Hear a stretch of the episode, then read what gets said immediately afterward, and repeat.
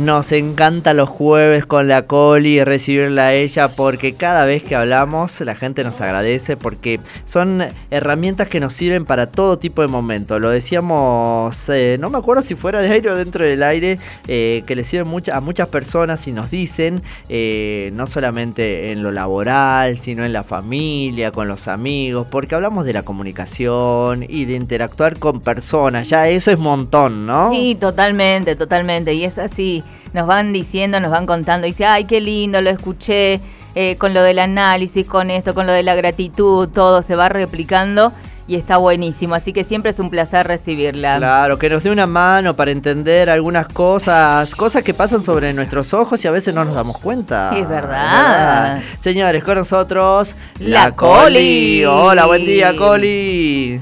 Buen día, chicos, ¿cómo están? Bien, todo bien. ¿Escuchaste la presentación? Pero bella, bellísima. Ay, gracias. Bueno, hoy, ¿qué tenemos para mm, charlar entre nosotros? Bueno, justamente hoy les traje lo que yo llamo comunicación consciente, eh, que tiene que ver con poder empezar a mirar cómo hablamos. Fíjate que si nosotros nos ponemos así como con la lupa a mirar cómo hablamos, nos vamos a dar cuenta que hablamos como miramos el mundo y miramos el mundo como hablamos. ¡Wow! ¡Qué ida y vuelta!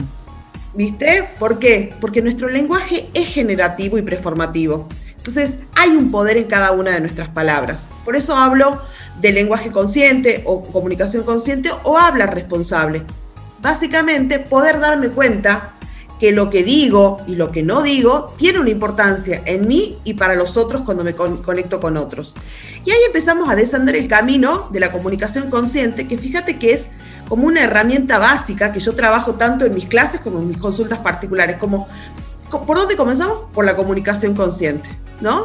Entonces ahí empezamos a ver que muy probablemente nuestro lenguaje esté viciado en un montón de cosas y lo tenemos naturalizado. ¿no?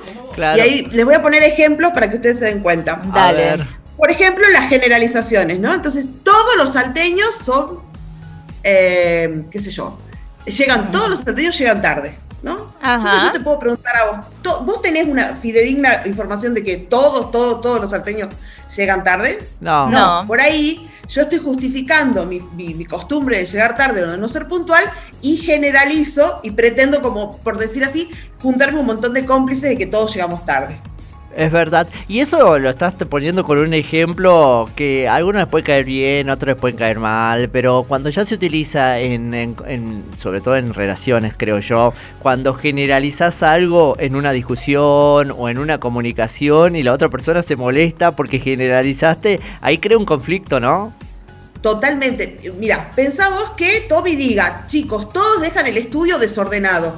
Y vos cuando te vas, sabes dónde guardas tu cuaderno, dónde guardas tus lapiceras, eh, no sé, cambiaste el coso del el coso, escúchame cómo hablo, del micrófono. El capuchón. de todo, sí. El capuchón. Igual todos sabemos que es Mercedes la que siempre deja todo desordenado. Yo soy una persona que está, pero em, y me duele que generalicen, me duele porque yo saben cómo soy, ¿eh? Ay, Dios mío. Mira, ahí, ahí espera, Coli, discúlpame. Acá lo que acaba de decir él hay un ejemplo. Dice, "Todos saben cómo soy." Sí. ¿O no? claro. Él cree. Él, mamá en la casa.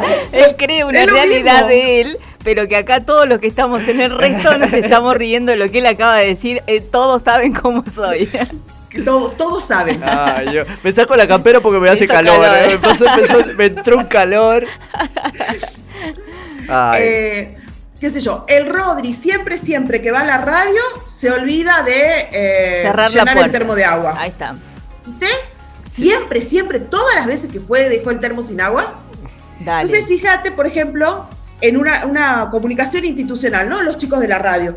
¿Qué me va a pasar a mí si yo soy una persona que cumplo con el orden, que lleno el termo de agua? Me voy a sentir que no, no soy reconocido por lo que cumplo con lo que habían sido normas establecidas una mamá en la casa que dice, aquí nadie ayuda.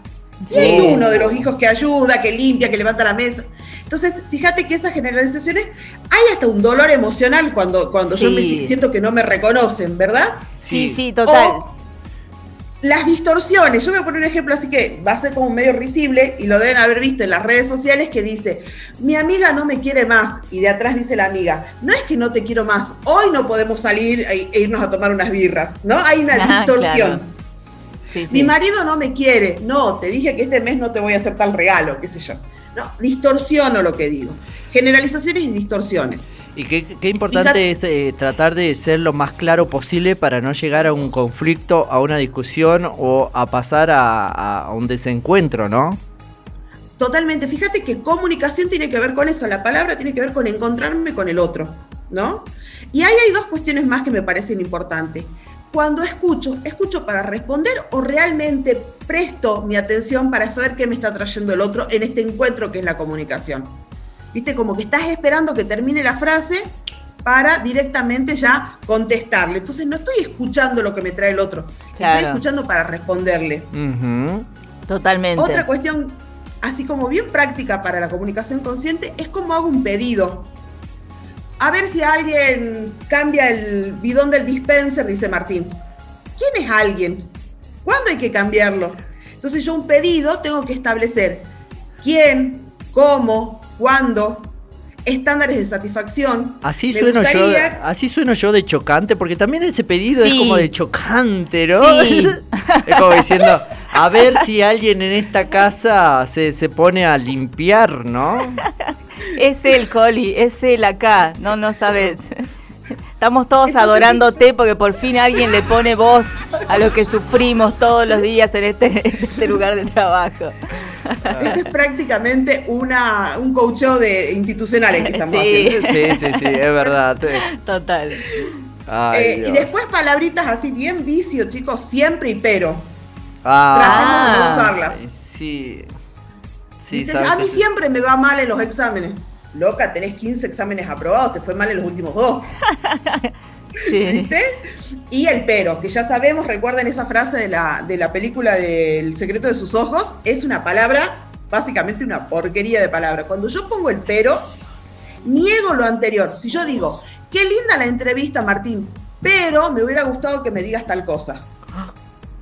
¿Qué estoy haciendo? Estoy negando que la entrevista es linda. Claro, estás borrando con el codo, como dicen todo lo que escribimos Perfecto, borrando con el codo. Sí, sí. Entonces, fíjate que si hacemos esos pequeños ajustes, saco el siempre, saco las generalizaciones, saco el pero y aprendo a hablar en primera persona, esa es otra cuestión súper importante. ¿Se acuerdan recién? Todos en la radio, todos en la radio son iguales. O Todos en la radio me hacen sentir eh, que no me escuchan. Sí. Todos, todos, todos. O yo siento que mi palabra no es escuchada, yo siento que no me prestan atención. Dale, decilo, decilo, decí mi nombre, decí mi nombre, ahora lo único que falta. que soy yo el culpable. Vuelvo a la pelota para mí. Y recordemos cuando hablamos de los lenguajes del amor, ¿no? Y hablamos de la comunicación en la pareja. Sí. Generalmente una conversación difícil en una pareja comienza diciendo, porque vos, porque vos hiciste, porque fíjate que hiciste, porque fíjate que no hiciste. Y si yo me traigo la pelota para mí, digo, yo cuando hiciste tal cosa me sentí de tal manera. ¿Cómo cambia? Cambia eh? totalmente. Vuelvo la pelota para mí. Sí. Y ahí me hago responsable de lo que estoy diciendo y sintiendo.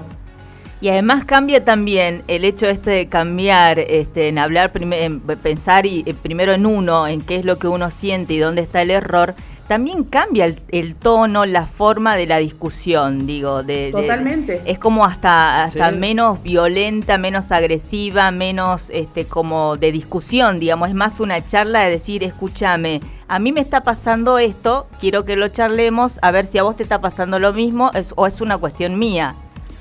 Exactamente. Poder registrar qué es lo que el otro escucha también, ¿no? Ajá. Eh, en Gestalt nosotros utilizamos una forma, una fórmula, si vos me permitís, que es el PISH. Ajá. percibo, imagino, siento y hago. Yo percibo con los sentidos. Veo, escucho, ¿verdad? Huelo. Pero esa percepción va a estar matizada por mis historias personales, por mis creencias, por mi formación intelectual, por mi practicidad o no. Entonces, cuando yo percibo, no percibo puro. Y muchas veces me voy a la imaginación. Pongamos un ejemplo. Yo escucho el ascensor que se mueve ahí en la radio. Sí. Me imagino que está llegando Martín tarde. ¿Qué hago? Me enojo. Y cuando entra a la radio no le hablo, no le contesto, le hago un vacío. Yo me resolví todo en una conversación interna. ¿Verdad? no chequeé con el otro por qué llega tarde, por ejemplo. Claro. ¿No? Y por ahí a él le pasó algo, tuvo una situación, y yo no di espacio para que él pueda confiar en mí. Exacto. Nosotros Ah, con, sí. con- con mis alumnas que les enseño esto, dice, profe, no haga tanta pish, o les digo yo, cuando en el examen, ¿viste? oh, usted me está mirando mal. Viste que es muy común como decir el examen, no me mire así. Y entonces, ¿qué les contesto yo? No hagan pish, como un juego de palabras, pero ellas Sí. ya saben a qué me refiero. Porque el- la asignación a una mala mirada la está haciendo ella desde su percepción y su imaginación. Entonces, hay un ejercicio bien, como dijo Mer. Voy a constatar con el otro qué es lo que está pasando. Chequeo con el otro. Entonces me bajo de la imaginación y me voy a lo que realmente está pasando. Me parece fantástico. Excelente. eh, súper práctico, súper entendible además lo que acabas de contar. Pequeños ejercicios que hay que adoptar que claramente van a costar al principio, pero me parece que uno o dos eh, ella cambia de una manera abismal lo que nos pasa. Vuelvo a reiterar, ¿eh? en la familia lo pueden utilizar, en el trabajo con amigos, en el día a día. Sí, sí. entre cliente y, y- y- y también eh, persona que, que- que está atendiendo, ¿eh? atención al público, todo, ¿no? En el día a Todo, día, en el diario, en, el- en- en todo momento. Exactamente. Mira, yo les cuento así como experiencia para ir cerrando. Sí. Cuando nosotros estudiamos Gestalt, que son tres años de formación, ¿no es cierto? Una diplomatura súper intensa, una de las primeras cosas que empezamos a observarnos, y a veces hasta en lo lúdico, es cómo hablamos, ¿no? Entonces, fíjate, y con esto cierro, cuando vos le preguntás a alguien, ¿cómo está? Y el otro te contesta bien, en Gestalt no existe el bien, porque el bien no dice nada. ¿Cómo estás? Tranquilo, esperanzado, expectante para salir en la radio. Cansado. Y entonces cuando yo hago esos registros, empiezo a ser responsable de lo que digo, de lo que no digo y de cómo me siento. Ah, mira qué fantástico. Me encantó ese. aplausos. Me encantó eso. Me encantó, me encantó, me encantó. Como siempre, un placer, Coli querida. Eh, ah, por acá, chicos. pre- por acá preguntan el tema de tus redes o cómo se contacta con vos. Dejo el número de teléfono 387 5 24 27 83. Me mandan un WhatsApp y ahí empezamos a comunicarnos. Perfecto, Colin, muchas gracias. Gracias por, Gracias, chicos. por la enseñanza de todos los días y vamos aprendiendo, creciendo, conociéndonos a nosotros mismos, sobre todo porque también depende eso, ¿no? De cómo nos tratamos, nos observamos y hablamos de nosotros, también el trato hacia la otra persona. Totalmente. Muchas gracias. Abrazo, abrazo. Besos.